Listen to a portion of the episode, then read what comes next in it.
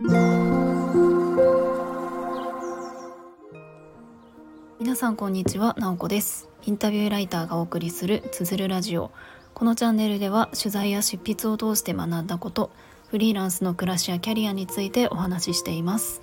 毎週土曜日朝6時半から聞く力を磨くトレーニングもやっています。気になる方は概要欄のリンクから詳細をご覧ください。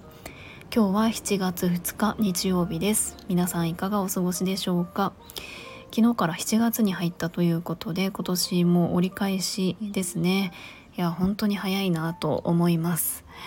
でですね昨日はそう土曜日だったので朝6時半からあの聞く力を磨くトレーニング、まあ、聞くトレブをやっておりました。でこの聞くトレブもうすぐ1年になるんですよねスタートしてから。うん我ながら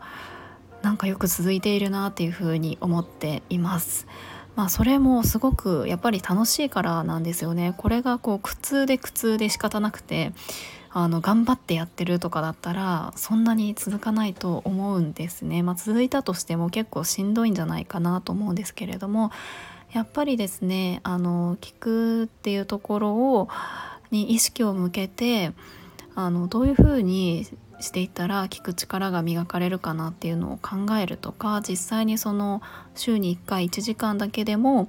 あの聞くこととか、まあ、話を聞いてもらうことを体験するってすごくあの私にとっては貴重な時間だなと思ってやっております。まあ、なので、私自身はインタビューの仕事をしているっていうところからこの時間をあの作ろうかなと思ったんですけれども参加されてる方は全然あのインタビューにあの関係ある方もいればない方もおられてそれぞれの目的で、えー、入られているのでもし、えー、聞く力っていうところに興味がある方は、えー、ぜひノートの記事から、えー、覗いてみてください。はいということで、えーと最近はですねなんかこの間の配信でちょっとこう福岡のワーケーションをしてきて生活リズムが崩れたみたいな話をしたんですけれども生活リズムというか生活習慣がななんかいつもやっていたことがなんかスッと抜けちゃったみたいな感じで話していました、まあ、私の普段の習慣の中はスタイフを取ることと,、えーと、朝瞑想をすることと、えー、夜日記を書くことっていうののこの3つが基本的に毎日やることなんですけれどもワーケーションをしてそれがスポッと抜けちゃってやっとですねここ数日その習慣が戻ってきたなっていう感じがしております。でですね今日はお金についてお話ししたいなと思っています。お金の使い方ってその人の生き方とか価値観が現れるなっていうのが、まあ、最近私が感じていることです。なんかねあのーうんまあ、特にフリーランスになってから特にお金を得ることとか、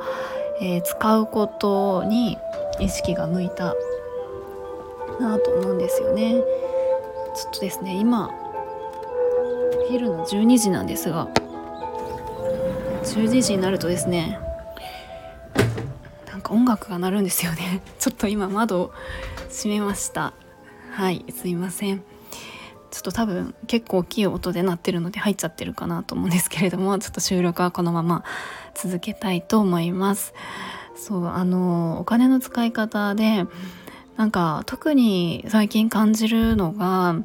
あの安さっていうものに魅力をそんなに感じなくなってきたなっていうふうに思っていてやっぱりあの特に日本って安くて良質なものが手に入るなと思うんですよね。まあ、例えば100均とか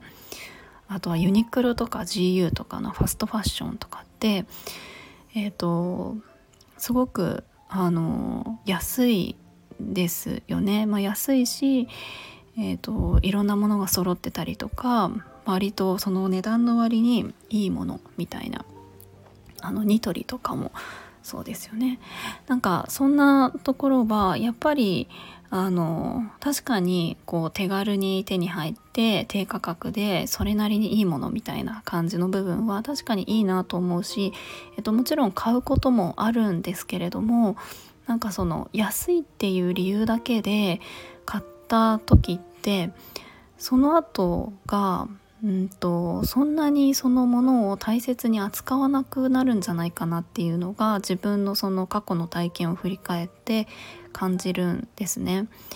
で最近はその安いから買おうとか高いからやめようっていうよりかはなんか本当に自分が気持ちよくお金を払えるのかとか本当にそのものだったりとかサービスだったりとかに心がときめくのかとかなんかそういった部分なんかそのものの意味みたいなところを考えるようになったんですね。例えば服とかだとあの私はそんなにこう服を買うのがめちゃくちゃ好きっていうわけではなくて、まあ、昔は結構買ったりしてたんですけれども最近はほとんど買わなくなっていてでもなんかそんな中で買おうと思う時って、えーと、その服を何て言うかあの作ってる人とかの思いみたいなところに共感するから買うみたいなのが多いなと思うんですね。えっとまあ服って言いましたけどもあのなんか物ですよね。なんか例えば私あのマザーハウスっていうブランドがすごくめちゃくちゃ好きなんですけどそれは、まあ、もちろんブランド自体が素敵だというのもあるしそのマザーハウスを作った代表の山口恵理子さんっていう方のその思いとか、まあ、彼女の生き方がすごく好きなのでそこに共感してやっぱりマザーハウスのものって買いたくなるんですね。で最近の出来事で言うとあの私の友人がですね服を作っているんですね。でその服を作っているっていうのもえーと、もう全部ゼロから自分でやってる、まあ、ご夫婦でされてるんですけれどもゼロから自分であのデザインをしてその生地を調達するところも、えー、やって、えー、もちろん布を切って縫ってみたいなところも自分でやり販売もあのプロモーションも全部自分たちでやるっていうことをしている友人がいてもうなんかかっこいいですよね。やっぱりそこのあの服を作るっていうところへのこだわりとか思いっていうのがすごく強くって、まあ、たまたま私は知り合って友達になったっていうのもあるんですけれども、まあ、ちょっとですね遠い場所であのうちからは遠かったんですけれどもやっぱりそこに行ってあの会って絶対に服を買いたいっていうふうに思っていてアクセサリーとかも作っているんですけれども、まあ、先日その友人に会いに行って、えー、服を買ってきました。えーと、その服の値段が別にあの別に特別高いとかめちゃくちゃ安いとか全然あのない値段設定ではあったんですけれども私は多分結構高かったとしてもやっぱりその服は買っただろうなっていうふうに思っていてそれはなんか友人を応援したい気持ちでもあるしあのその生き方ってすごく素敵だねっていう気持ちもある。あとはもちろんそのデザインがとても素敵だったっていうのもあって、えっと、買ったんですけれどもそうするとすごく何て言うかそのものを大事にしたいと思うし自分も買って気持ちがいいんですよね。なんかそんな風にお金を使いたいなっていう風にあに最近思っています。でですねさらにちょっと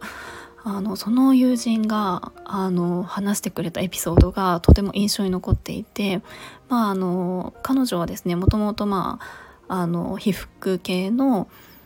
あの勉強をしているいたのでなんかファッションの業界にもずっといたわけですよね。でその時に結構前の話だというふうに言ってましたが、まあ、あるその海外から入ってきたファストファッションのブランドにのお店に、まあ、仕事だったのかその勉強の中でだったのか行って、えー、そこから何かそのあの服を選ぶみたいな場面があったけれどもやっぱりそこに行った時にあのどれもすごく安いっていうのもあってかなりそのお客さんとかみんなこう雑にその服を扱っていてぐちゃぐちゃになっていたりとか一つ一つ手に取る時にもこうパーッと見ていくというかなんか丁寧さが全然なくってそのあの何て言うかお店の中にいてやっぱりそのちゃんと見ようというかこうときめくものっていうのを見つけられなくて結局えー、服を選ぶことができなかったっていう風に言っていたんですよね。その時の何て言うかすごく安く、え値段設定がされていて雑に扱われているその状況を見て何とも言えない気持ちになったっていうのを話してくれました。でまあその彼女も当時はそのなんかもやっとする気持ちだけだったけれども、まあ、今考えるとやっぱりその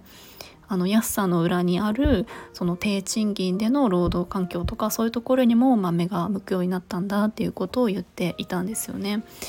うん、なんかそれはすごくなんか私も聞いていてなんか大切な視点だなっていうふうに感じました。やっぱりあのもちろん生活の中でお金って、まあ、そうそう無限にありますみたいな全く気にせず使えますみたいな人っていないとは思うんですよね。えーとあのある程度こう出費を抑えることとかも考えるけれどもその中で一つ一つ自分がお金を払うっていうのは何て言うか自分のあの何て言うか意見表明というか自分の意思を表すものでもあると思う。安いものを例えばみんなが買ったらそこに需要が生まれるわけだからあのその市場がどんどん広がっていくけれどもそうじゃなくてちゃんと意味のあるものとかあのその裏で思いを持って働いている人とか幸福に働いてる人みたいなあの部分が裏にある。なんかそこにお金を出すっていうことがあのやっぱりこう直接会わない人も含めてみんながこう幸せになっていくような循環が生まれるんじゃないかなと思っています。まあ、なのであのもちろん時に安い買おうみたいなのもあるけれどもなんかお金を使う時にはあの本当にそれがあの